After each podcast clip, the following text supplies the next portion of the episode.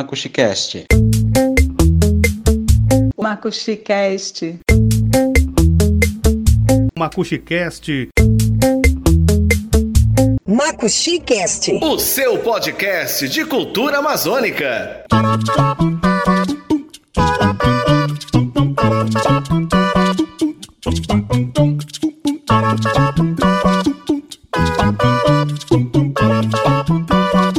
Olá, você, meu amigo e minha amiga, você que curte podcast, a você que trabalha pela cultura, você que consome cultura, a você que faz cultura, salve, salve! Estamos chegando com a nova edição do podcast Macuxicast, o seu podcast de cultura da Amazônia, com o propósito de divulgar a cultura, o modo de viver de quem faz cultura, da população amazônica e amazônida.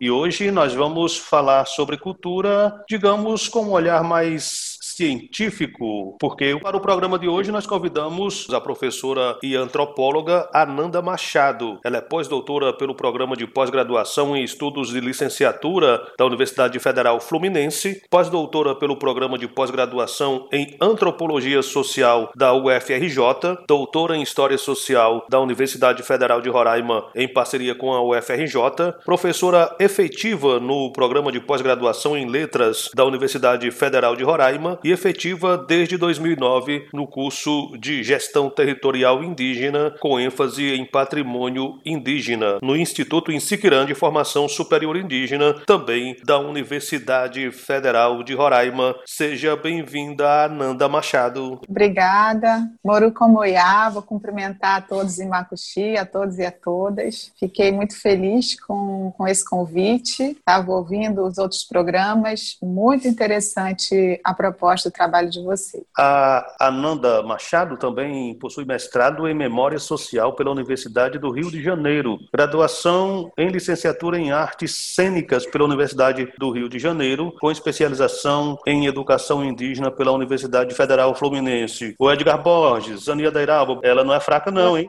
Não, não é fraca não, viu? Olá, queridos ouvintes. Professora Ananda Machado, seja muito bem-vinda ao nosso MacuxiCast. Olá, Luiz, olá Zani, tudo bom, Ananda? E, sobretudo, tudo bom, ouvintes? Como vocês estão? Hoje nós temos uma pessoa muito show que trabalha muito para a cultura indígena e traz a cultura indígena para a Universidade Federal de Roraima e de lá retorna para a sociedade. Ananda, como você está? Ah, eu estou bem, eu espero que também a gente encontre aí os nossos ouvintes todos bem. É, estamos num momento difícil, né? Um momento de recolhimento para quem gosta de fazer cultura em casa está perfeito, mas para quem gosta, como eu, de lidar com o público, de estar sempre nas comunidades indígenas, ama estar em sala de aula, cheio de aluno em volta assim, tá difícil, né? Mas a gente vai se reinventando. E o MacuxiCast é um podcast produzido por Luiz Valério, Zania Dairalba, Edgar Borges e realizado pela Verbo Digital Comunicação e Marketing e o coletivo Caimbé. Todas as semanas nós estamos com um novo episódio nas plataformas de streaming. Você não pode perder. Seja você também um parceiro do MacuxiCast. Mande e-mail para macuxicast.gmail.com ou WhatsApp para 991 35 8757. Ô Ananda, é uma satisfação conversar com você e eu gosto muito de trocar conhecimento com quem tem uma bagagem fantástica como o seu currículo nos mostra. Além de, nesse primeiro contato, estar com a percepção de que você é extremamente simpática e acolhedora, é, o teu currículo ele me agrada muito. Eu gosto de gente com bagagem, entendeu? E muito bom termos feito essa escolha de conversar com você para esse podcast. Aí eu te pergunto de cara, o que é que te trouxe trouxe para Roraima? O que é que te fez trocar a la bela cidade do Rio de Janeiro por Roraima, por Boa Vista? Eu tenho um irmão, é o meu irmão do meio, que é médico, e ele fez concurso, veio para cá. E aí, quando eu terminei o meu mestrado, ele falava para mim assim: Ananda, aí no Rio você trabalha só com os índios Guarani, com os indígenas Guarani, vem para Roraima, você vai gostar daqui. Aqui tem várias, várias línguas indígenas, vários povos. Aí ele ficava, né? Quando é que você vem? Quando é que você vem? Um belo dia ele comprou minha passagem. E aí eu vim passear. Só que, como eu vinha, eu fui vendo o que tinha aqui. Aí eu já tinha descoberto que tinha uma, um grupo de teatro de rua, é, já tinha descoberto que existia o Instituto Insquirã. Então, no meu primeiro dia, eu já tinha agendado algumas visitas assim para conhecer. E aí, como eu falei, né, esse conhecimento já virou oficina, porque quando eles me levaram para encontrar, por exemplo, a Companhia do Lavrado, na época, já estavam todos lá e animados.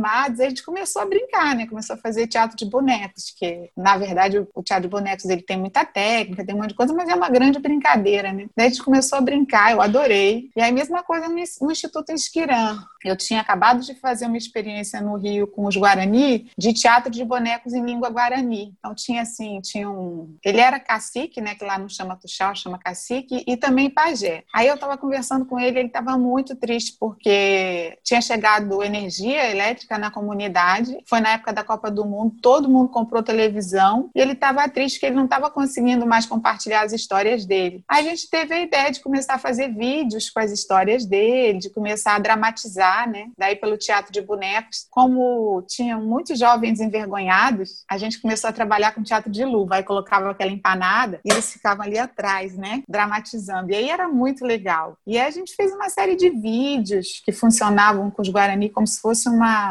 locadora, assim, ia de casa em casa os DVDs, e eles começaram a se assistir, a ouvir a própria língua na, na TV. Eu contei disso aqui e aí tomei um susto, porque imagina uma carioca chegando na Amazônia, eu imaginava que todo mundo falasse língua indígena aqui. E aí, no, na época, eu tive 60 alunos no Esquirã, só 12 falavam. E tinha, assim, Uai-Uai, que é a área mais distante, Ingaricó, Iecuana, uhum. e pouquíssimos Macuxi-Wapixana que falavam, né? E para mim isso foi um baque. Ou e seja, aí, quando você, convidaram para oficina, você precisou gente... lidar com índios que não falavam a língua indígena materna, é isso? Sim, lá, isso me chamou muita atenção, porque lá no Rio de Janeiro, os Guarani eles são pouquíssimos. E a maioria das comunidades é assim, beira de estrada. Então, assim, tinha tudo para eles largarem a língua. E eu não conhecia nenhuma criança que não falasse guarani. É um referencial super forte para eles. Né? Então, como eu vim, vim, aqui a passeio, não sabia muito da história, de nada, essa primeira turma que eu conheci no Esquirã, eu tomei um susto. Sim, Ananda, isso, a gente está falando do ano de 2008, então quer dizer que você não veio diretamente para trabalhar como professora, não, não. porém já chegou exercendo alguma, digamos, atividade de docência através Sim. do teatro, é isso? Sim,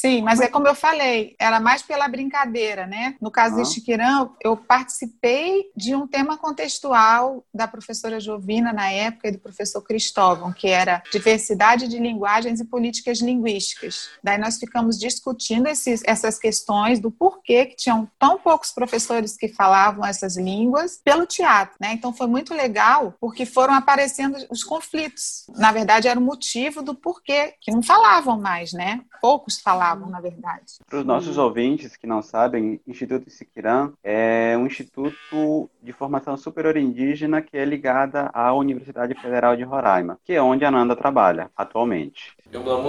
Ivo, coronavírus, coronavírus para um como mantolegar, nene be apo bai kubia, piam tumbe alet puxin kubia, morobai aparando dianure bai não. Foi essa tua percepção inicial que te, digamos, te chocou, que fez com que você abraçasse a proposta do projeto de aprendizagem das línguas macuxi e wapixana? Na verdade, eu estava lá aprendendo Guarani. Aí, quando eu cheguei aqui, eu decidi que eu ia aprender macuxi. E aí fui procurar onde é que eu poderia estudar e, e não encontrei. Aí, essa turma que eu fiz oficina de teatro, conversando com eles, eu perguntei: vocês têm algum tempo vago? que eu queria aprender. Aí, um deles, que é o professor Vitor, que até hoje colabora com a gente, né, na extensão universitária, ele falou assim: a gente tem tal dia, tal horário. Que daí os alunos têm orientação, sempre sobra, né, um pedaço da tarde para gente. Daí a gente sentou e ele começou a ensinar. Daí outros viram, ué, estão ensinando uma coxinha, a gente quer aprender o Apixana também. Aí, nesse horário, foi, ficavam duas salas assim, né? E aí a gente estudando a língua. Aí, quando terminou a etapa, que eles voltam para as comunidades, disseram assim: não, a gente não quer parar, não. E eu também não queria parar, porque eu queria conhecer Roraima. Imagina se você ter a oportunidade de conhecer uma língua, você vai muito mais a fundo, né? Até o nome do estado é Macuxi, né? É, é de origem Pemon, é Caribe. Aí a gente fez um projeto de extensão e aí desde 2000 2009 que a gente tem aí essas turmas e nunca mais parou. Que maravilha. Ananda, você é coordenadora do Programa de Extensão e Valorização de Línguas e Culturas Macuxi, Apixana, da Universidade Federal de Roraima. E há anos você desenvolve projetos, esses projetos que você está falando, que ensinam línguas indígenas para não indígenas. Fala para nossos ouvintes qual a importância desse teu trabalho dentro do estado de Roraima e no Brasil como um todo. Então, é, na verdade, atualmente a gente mudou o nome do programa para Programa de Valorização das Línguas Indígenas de Roraima, porque estava uhum. previsto para esse ano também tem ensino de Taurepã, de Uaiuai e de Ingaricó. Aí a gente ampliou, né? Ah, na verdade, a gente ensina muito também para os próprios indígenas. A gente normalmente tem mais ou menos 50% de alunos indígenas e de alunos não indígenas, porque eles vêm às vezes lá dos interiores para, às vezes tem gente que vem de Uramutã para assistir aula sábado aqui. Meu Deus, tem sério? gente que, de todo canto, sério. Eu, me, eu fiquei chocada quando eu soube o tanto de gente que vinha de lá. Eu falava assim, gente, vamos organizar um curso lá, porque não faz sentido, né? O berço tá lá da, dos Macuxi, essa aquela região das serras, né? O berço do Macuxi, então Raposa, mas eles vinham, né? Então eu comecei a perceber que mesmo os professores que já falavam, que já escreviam, eles queriam se inscrever nas turmas de ensino mais avançado, ou nessas turmas que a gente começou a trabalhar teatro, começou a trabalhar a criação de dicionário multimídia, para aperfeiçoar a capacidade deles de entender a própria língua, de dar uma aula com mais qualidade, né, de ter acesso a alguns materiais também que a gente vem construindo aos poucos. E eu acho que para os não indígenas é muito marcante isso. Da mesma forma que aconteceu comigo, a gente se transforma porque a gente tem uma educação e às vezes a nossa própria família, né, a nossa caminhada, faz com que a gente perceba o mundo só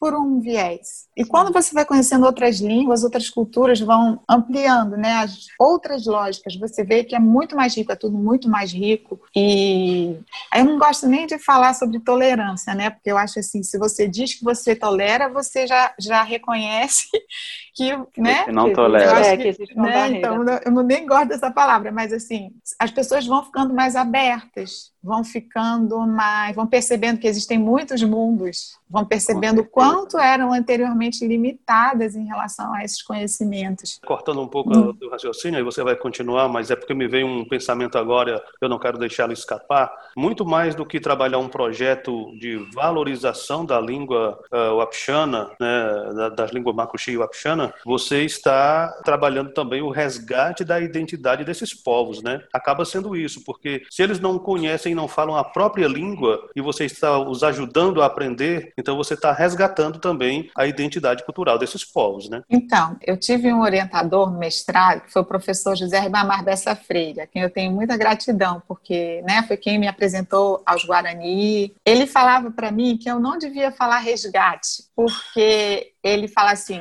você quer ter aquela ideia do, do bombeiro que tá todo mundo agonizando lá e ele vai salvar? Falou assim: você não salva nada, não. Falava para mim, né? Eu tinha essa angústia, assim, né? E aí eu, eu penso muito nisso também, porque na verdade, sabe o que, que acontece? Às vezes a gente acha que não conhece nada de um assunto, mas como quando você começa a mexer, você vai percebendo que você já sabia, sim. Você já sabia, por exemplo, você ouve, sei lá, Rio que tal ao. Aí você vai ver que esse nome é o Apixana. Aí quando você estuda na língua, você descobre que esse Au é rio, e aí você vai andando, você vai vendo, poxa, eu já conheci esse lugar, eu não sabia né? Então, mesma coisa eu vejo que acontece com os indígenas, né? É como se o Daniel Munduruku, que é um escritor indígena, ele diz que a memória da gente é igual a areia, que fica lá no fundo de um rio. Quando a gente mexe, vai subindo, né? Então eu acho que é isso também. Então tem muitos que acham que não sabe nada da língua, quando começa a estudar, toma consciência consciência dessa identidade e talvez tome as rédeas no sentido de construir a identidade numa direção que acredita, né, consegue perceber. Né? É, Sim. Nanda, em anos anteriores, as atividades do programa elas eram, elas eram presenciais, em anos anteriores a 2020.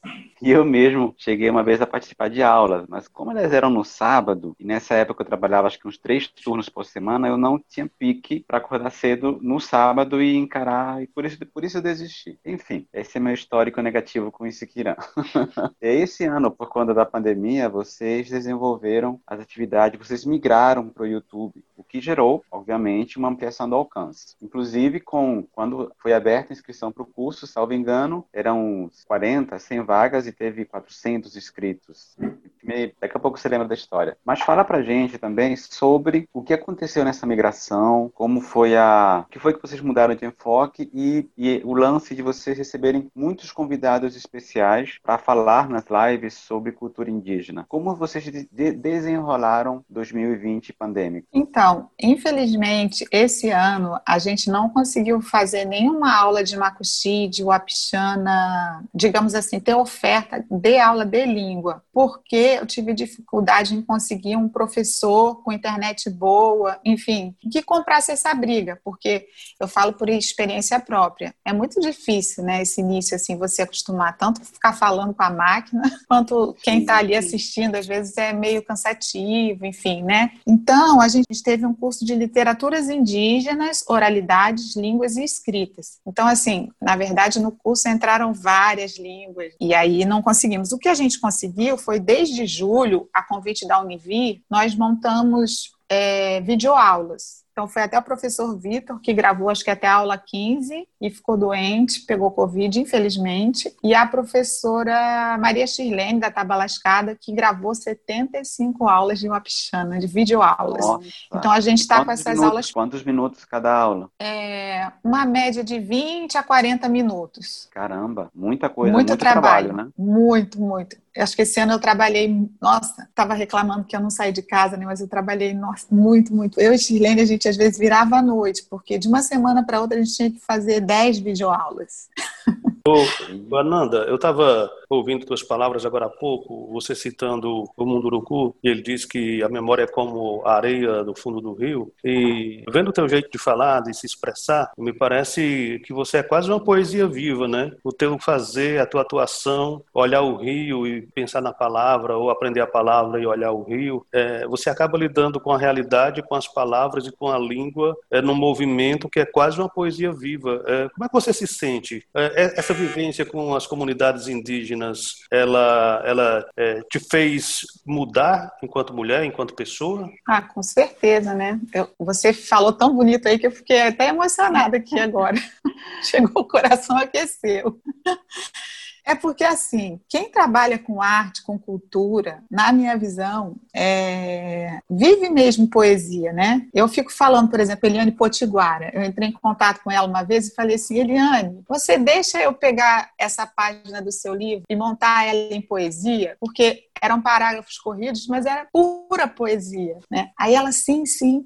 Daí, justamente, foram esses trechos que a gente traduziu para a língua wapchana. Porque o uhum. que, que, acontece? Eu me dei conta, olha que eu tô aqui desde 2008, que eu falei, né? Comecei a trabalhar mais ativamente em 2009. Eu não sabia que nas escolas indígenas não tinha livro de literatura indígena, assim, tipo, os escritores indígenas, né, que são premiadíssimos, que né, vendem seus livros Brasil afora, inclusive alguns daqui de Roraima, não são lidos nas comunidades, nas escolas das comunidades. Né? Então, uhum. eu fui me dar conta disso hoje. Olha que hoje não, né? Esse ano, por conta desse curso, porque quando eu falava com os professores indígenas que participaram, não, não, não conheço não, ah, já ouvi falar. Daí eles começaram a ler, assim como toda a turma, né? E ficaram assim, não teve um aluno que saiu do curso sem dizer, eu saí totalmente transformado, eu sou uma pessoa melhor, ou com certeza daqui para frente eu vou ensinar de uma forma né, porque é isso. Eu acho que essas línguas, essas literaturas, essas artes, elas são muito potentes. E eu acho que mexe muito com a gente, mexe inclusive comigo, porque, como já disseram tantos, né, só não é índio quem não é, quem não quer ser, porque o nosso país, ele, ele foi gerado na barriga de uma mulher indígena. Foram chegando outros depois, mas a, o, o nosso território, ele é indígena, inteiro, né? Então...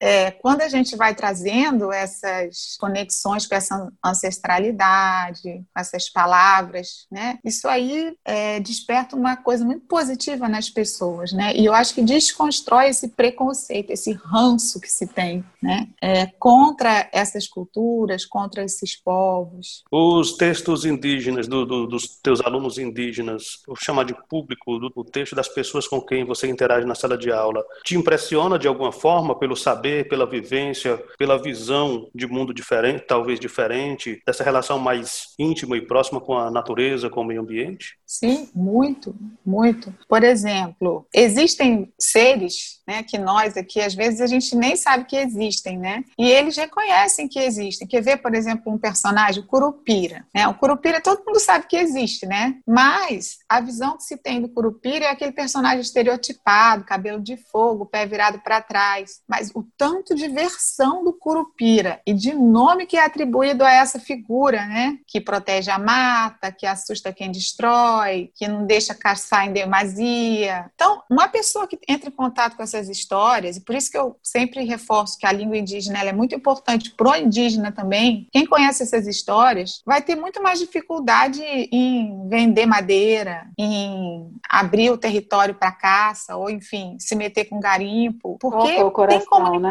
Exatamente tem comunicação com todos esses seres, não só com os animais, as plantas, mas todo um outro mundo de seres. É a que, cosmovisão, que... né, Ananda? Exatamente, é. E aí não vai vai, não vai fazer, não vai, não vai é, entrar nessa onda de destruição que a gente está vivendo, né? Ananda, uma das coisas que eu acho super legal no teu trabalho foi a, esse trabalho de valorizar, incentivar o conhecimento e esse, essa valorização das culturas indígenas e das línguas indígenas. Foi um trabalho que você ajudou a, a realizar em Bonfim, salvo engano, que foi o de transformar a língua indígena macuxi, não é isso? Na, na língua cooficial do, do, estado, do município. Conta como foi esse Sim. processo e, e quais foram os impactos na sociedade lá de Bonfim? Outro aprendizado. Eu lembro que na época a gente queria oficializar só a língua wapixana. E aí levou isso para o grupo de professores de línguas indígenas da região Serra da Lua, né, que é uma região onde ficam os municípios Bonfim e Cantá. E aí eles falaram não, mesmo que tenha poucos, talvez uns 500 macuxi só na região, a gente quer oficializar as duas línguas, né? Então assim, essa visão do coletivo, não fica nenhuma língua para trás. Não vai ficar ninguém para ah, trás. Então isso é um aprendizado muito grande. É. Então não, é, não foi só a, a Foram as duas. e a Pichana. Sim.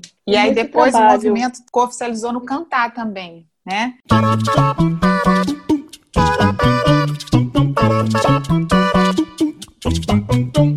Você está ouvindo o podcast Macuxicast, o podcast de cultura da Amazônia. Hoje nós estamos conversando com a professora Ananda Machado. Trabalho muito bonito com alunos indígenas, professores indígenas, valorização das línguas Macuxi e Wapixana. Se você quer participar do nosso podcast, mande e-mail para luiz.valério.silva.gmail.com ou entre em contato pelo WhatsApp 991 35 8757, eu repito para você, 991 35 8757. Seja parceiro do Macuxicast, o podcast de cultura da Amazônia Zani. Ananda, dentro desse teu trabalho maravilhoso, quais foram os maiores desafios em todo esse processo, em todos esses anos? Quais os maiores desafios que vocês enfrentam? Ai, que pergunta difícil.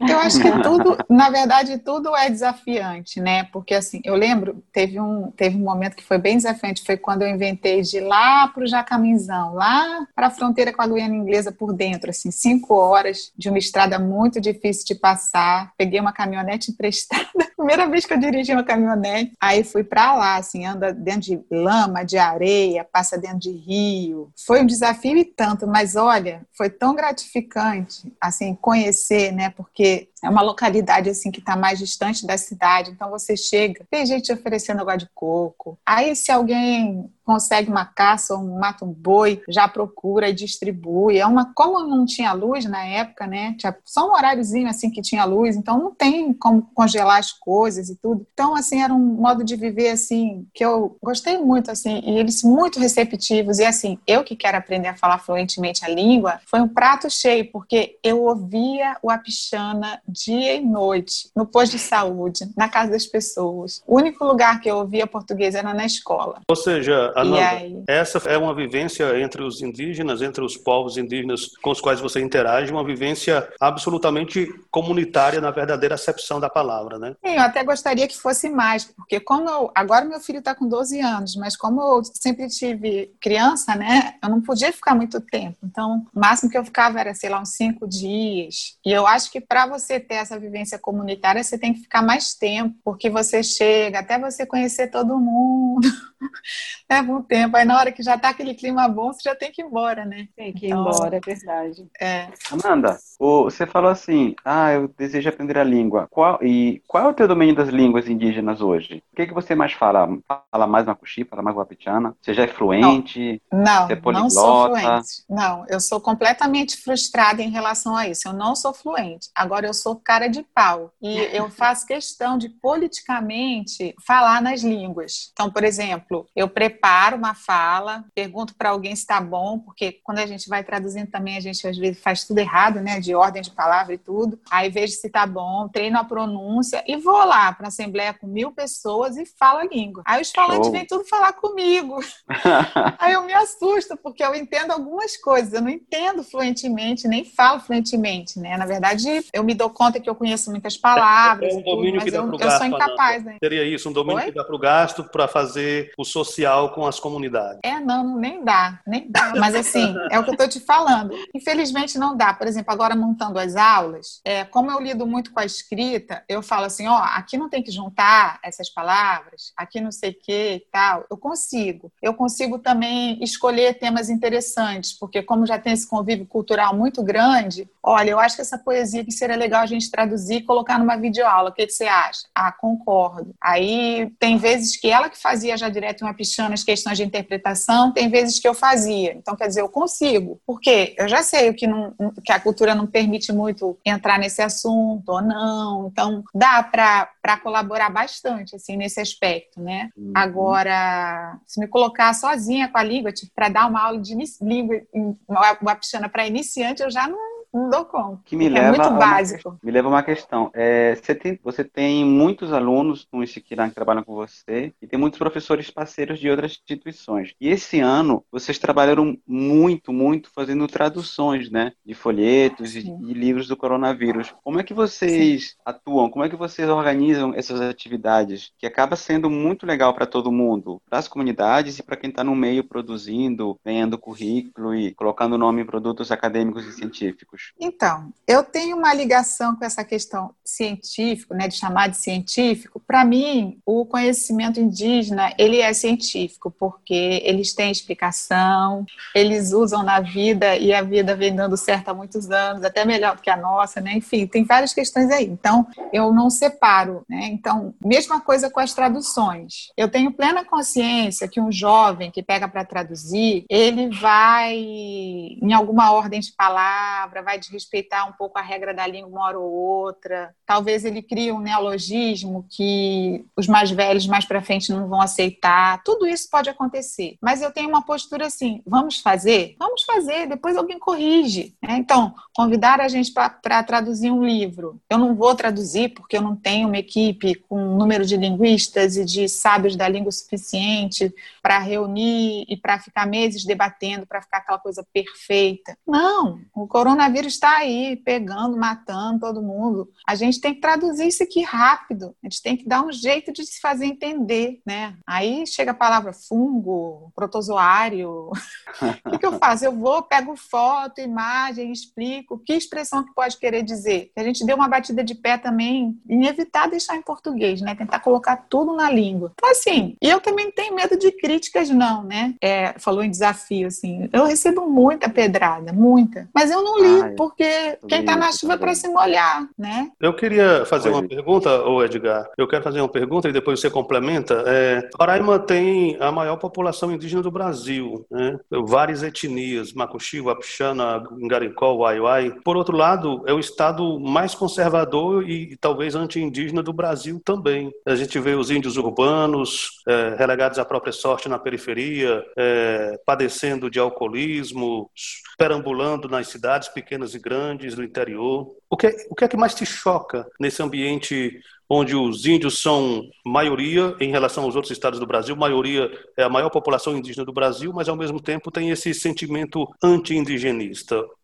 É, então, eu tenho para mim que a gente aqui, a gente talvez não tenha a maior população indígena do Brasil, mas eu acho que no percentual, né? No percentual, né? Se a gente for ver a quantidade é, de indígenas e a população do estado, sim, é. Proporcionalmente falando. E isso me chamou a atenção. Inclusive, eu entrei em crise quando eu cheguei aqui, porque eu dava aula na atual na época. Meu primeiro semestre aqui foi traumático, porque eu me dei conta que eu estava dando aula para filha de fazendeiro, para eu queria dar trabalho, eu vim para trabalhar com os indígenas, mas na época, né, e eu ouvia cada coisa, e até hoje eu em lugares que a gente frequenta, às vezes a gente ouve, né, por exemplo, de policial federal que acabou de chegar aqui, aí fala dos indígenas de um jeito assim, não, isso daí não é índio, ele tem carro, não é índio, tá Sim. com celular, não é índio. Eu falo assim, quem é você? Tá chegando aqui agora, você que vai dizer quem é índio, quem não é? Então, acho que tem muita ignorância em relação a essas questões, né?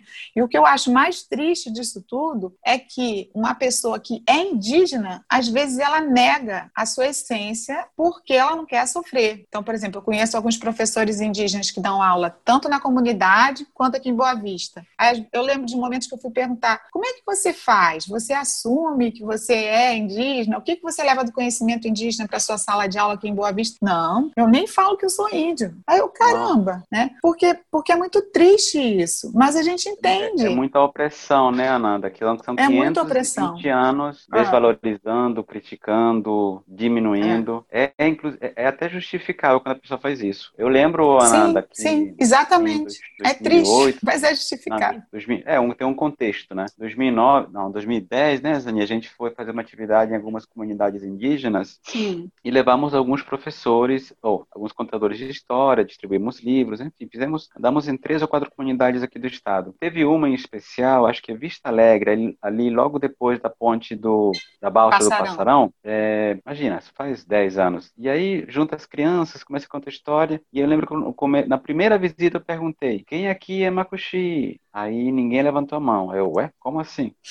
Quem aqui é o Apitiana? Ninguém levantou a mão. E eu lembro que o, o Tuxaua tinha dito pra gente que eram todos da comunidade, eram todos indígenas, e na, na pele, na face, estava escrito, eu sou indígena. Aí eu fiquei, eu não lembro muito bem da história, mas foi algo do tipo, quem aqui tem pai Makushi? Aí todo mundo levantou a mão. Quem aqui tem pai Wapitiana? Aí um outro levanta a mão. Ah, você... Aí eu fui dar aquela olhinha pra é, criança. Você, você, desculpa interromper, você se identificou como Wapitiana, lembra? Isso, Neto também. de Wapitiana, e aí eles se sentiram à vontade. E na hora, aí quando Sim. foi na... Enfim, a gente deu uma, vou chamar de aula para falar de termo melhor, do que seria ser, ser Makushi ou Wapitiana. E aí voltamos aqui há um mês, fiz a mesma pergunta no, no começo das atividades. Quem aqui é Makushi? Mas foi tanta mão sendo levantada Porque alegria, houve, né? um, houve um processo de identificação. E eu lembro que tinha um garotinho que ele levantou a mão para o Wapichana, para o Wapichana e para Makushi. Aí eu pensei, ué, vocês dois? E eles falaram, não, esse aqui, depois que vocês vieram, ele vive falando por toda a comunidade.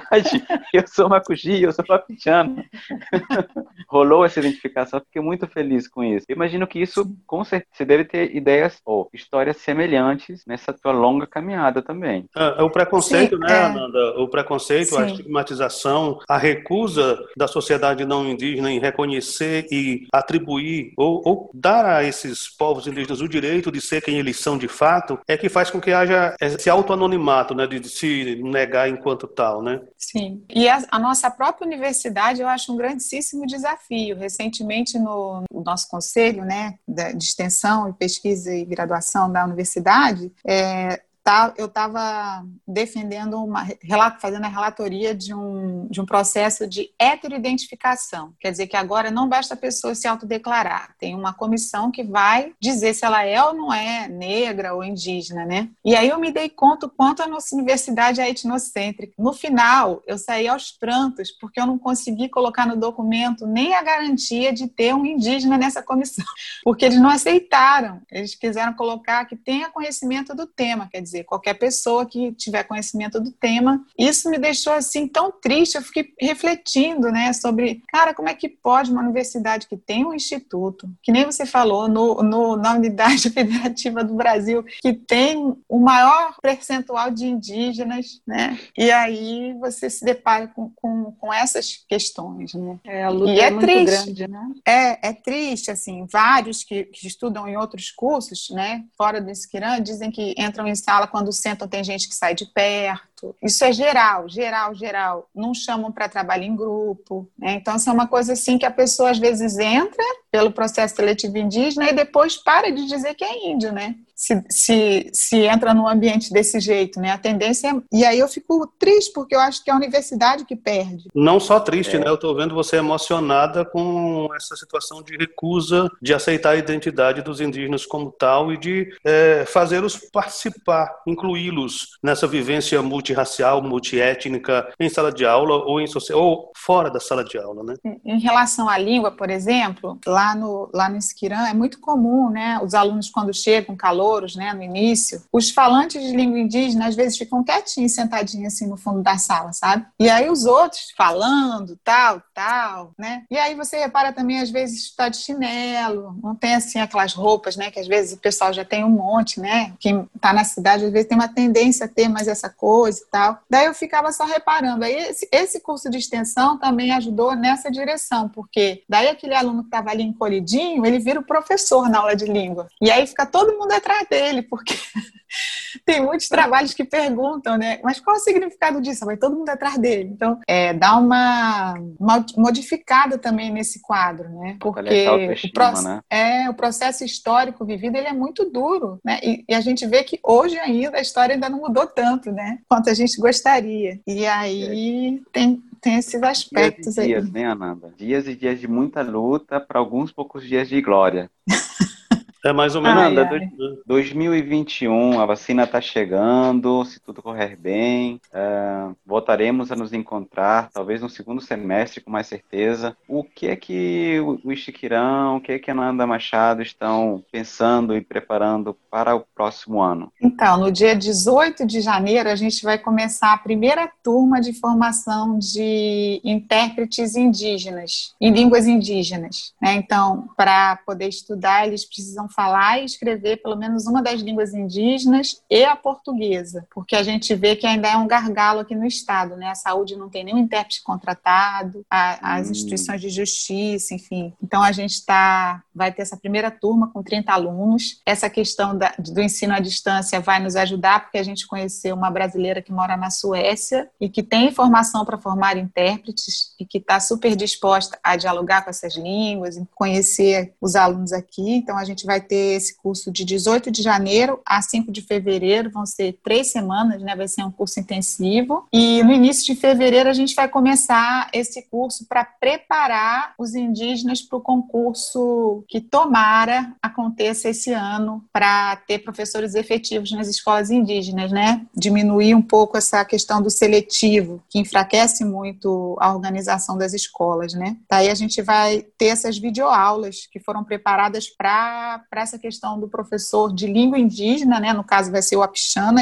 primeiro, e também os outros professores que vão precisar ter algum conhecimento dessas línguas, que isso vai ser cobrado no concurso. Né? Ok. Ô, ô Ananda, falando em projetos, em sonhos, é, e tentando poetizar em cima disso, qual é o sonho ou qual é a utopia, é, para falar poeticamente, da professora é, socióloga Ananda Machado em relação à realidade dos indígenas roraimenses e brasileiros É, o que é que você sonha que aconteça num mundo hipotético, naquele mundo ideal que infelizmente não se materializa? Ah, eu sonho que eles continuem organizados, que eles consigam reverter esse quadro né, do monolinguismo português que vai tomando conta, que eles consigam voltar a falar suas línguas, consigam voltar a acreditar nos próprios sonhos e que nós também consigamos nessa convivência, né, nos fortalecer também enquanto sociedade roraimense, que a gente consiga ter muitos livros publicados nessas línguas e também em português que prestigiem essas literaturas, muita poesia, muita música e, e que a gente consiga fortalecer é, a, a, produção deles, né, que eles estão trabalhando com uma diversidade grande de cogumelos, os Iequan estão produzindo chocolate, os Yanomami também acho que também. Quer dizer, eles estão com uma série de projetos deles que vem de dentro para fora e que a nossa sociedade também pode ser muito beneficiada com essa, com essa troca com eles. Né? Então, é, da gente reforçar que, que é inviável, que, que, esse sistema de destruir, né? a nossa água aqui está ficando com mercúrio, que não tem condição de viver assim e que a gente. É muita coisa, né? Acho que tá bom. Então, é. todas as coisas fariam bem a todas as pessoas, com certeza. Sim, sim. Eu diria, complementando o pensamento do Edgar, são todas coisas que fariam do nosso mundo e da nossa sociedade um mundo e uma sociedade melhores, né, Ananda? Com certeza. Eu acho que todas levam pra, para uma, uma palavra, né, que é respeito que não é só uma palavra, é extremamente necessária. Mas, enfim, Ananda, falamos de sonho, então agora eu te pergunto, qual foi o momento dentro da realidade, qual foi aquele momento inesquecível? Deve ter tido inúmeros, mas qual aquele que você, quando pergunta qual o momento inesquecível desse teu trabalho, desde o início, desde o momento em que você chegou aqui em Roraima, que você possa nos contar, nos relatar? Olha, eu lembro que uma vez eu fui para uma assembleia do Conselho Indígena de Roraima, num momento onde o Esquirã estava muito conflituoso, sabe? E eu tinha ficado um ano fora para defender minha tese de doutorado, eu tinha voltado, aí estava uma briga política muito grande. Aí eu fui para uma assembleia, mas sabe quando você vai ficar com medo de alguém te expulsar dali? Eu tinha essa sensação muito forte. Aí eu sentadinha lá no canto, né? Aí daqui a pouco o coordenador me chamou lá para a mesa e pediu justamente para falar um pouco dessas aulas, da oficialização da língua, das línguas e tal, tal, tal. Aí eu lembro que eu fui falar. E quando eu falei, eu olhava para as pessoas e muitos olhos brilhavam. Tipo, o, o, o olhar daqueles que falam as línguas. Então, eu acho que isso é o ponto alto, assim, do, do que eu acho do, do, meu trabalho, da minha convivência. É, é assim, pessoas que às vezes estão estão ali na luta há muitos anos, mas que são desprestigiadas, deixadas de lado muitas vezes, né? E que quando a gente traz essas coisas, o olho brilha, assim, tipo, nossa, então é possível, então eu vou continuar. Essa coisa assim de se unir por uma luta, né? Por uma, por um sonho comum, na verdade, né? Pela utopia, né, Ana? É, exatamente. Que graças ao seu trabalho não é tão utopia assim. Se torna realidade. Alguma né? coisa está acontecendo, alguma coisa positiva. Muitas coisas. Tem uma coisa que eu gosto muito de, de contar, é a exposição que está permanente lá na Raposa, com fotos de panelas de 1840, panelas de barro, objetos de cerâmica, que estavam lá no Museu de Berlim. E foi um indígena daqui lá, viu, e aí a gente mostrou foto para as mulheres da Raposa, elas quiseram, e aí a gente montou uma exposição toda em Macuxi. Tem as fotos grandes lá na parede, os textos em Macuxi, a abertura da exposição em Macuxi, enfim, as placas também que foram colocadas. Eu não sei se vocês têm conhecimento, mas na região Serra da Lua, a gente tem placas trilíngues. O meu irmão fala assim: Poxa, aqui em Roraima quase não tem placa, vai ser ótimo. Aí estão lá, trilíngues. Em algumas localidades, por exemplo, Igarapé, onde o pessoal vai jogar lixo, a gente colocou preserva a natureza em três línguas: Apixano, Macuxi e português. Então tem coisas assim que a gente se orgulha, né, de ter conseguido fazer pelo menos um pouquinho. Ó, oh, Nanda, bota umas aqui nos igarapés de Boa Vista também, que o povo tá...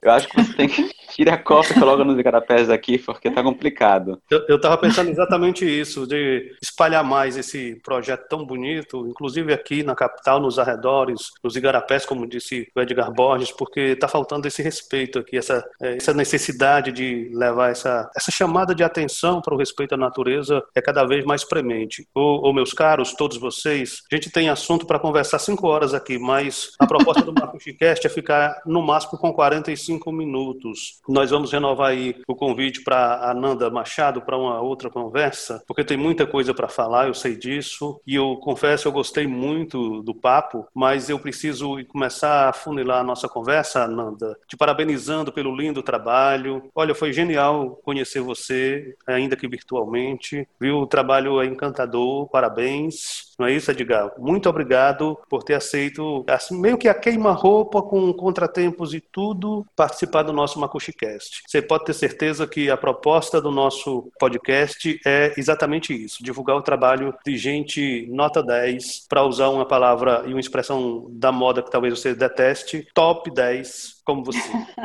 Viu? É, se, se o top 10 for direcionado a mim, com certeza eu detesto a expressão top. Mas a gente respeita, porque como bem disse a Nanda, vamos ter que trabalhar a tolerância, a tolerância às pessoas que usam a palavra top. Ananda, muito obrigado pela tua participação, parabéns pelo teu trabalho. Uh, esse ano a gente conviveu várias vezes virtualmente no nosso grupo de estudos, aprendi várias coisas, no final eu estava enrolado com outras atividades, não dei tanta atenção, mas as, eu vi que as, as discussões sempre foram muito produtivas, muito positivas e vão gerar frutos com os demais colegas. É, muito obrigada, Nanda, pela sua presença aqui com a gente, foi maravilhoso. É, como o Luiz disse, seu trabalho é encantador, você é encantadora, né? E só temos a te agradecer por esse momento. Deixar aí meu beijo para o Luiz, Valério, para o Edgar Borges e para todos os nossos ouvintes também. Valeu. Então, vou agradecer também. Em Wapichana, eu cumprimentei Macuxi, Caimê Manauã e parabenizo também. Gostei muito do programa de vocês. Parabéns. Parabéns a você pelo trabalho. Olha só, fantástico trabalho, fantástica pessoa. Muito bom é, poder conversar com você, Ananda. Até a próxima.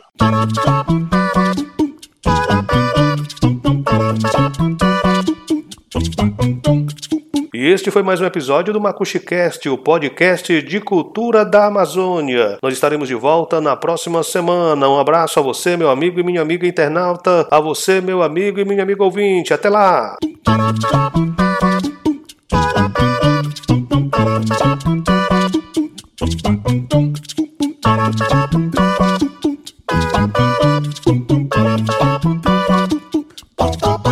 Macuxicast, o seu podcast de cultura amazônica.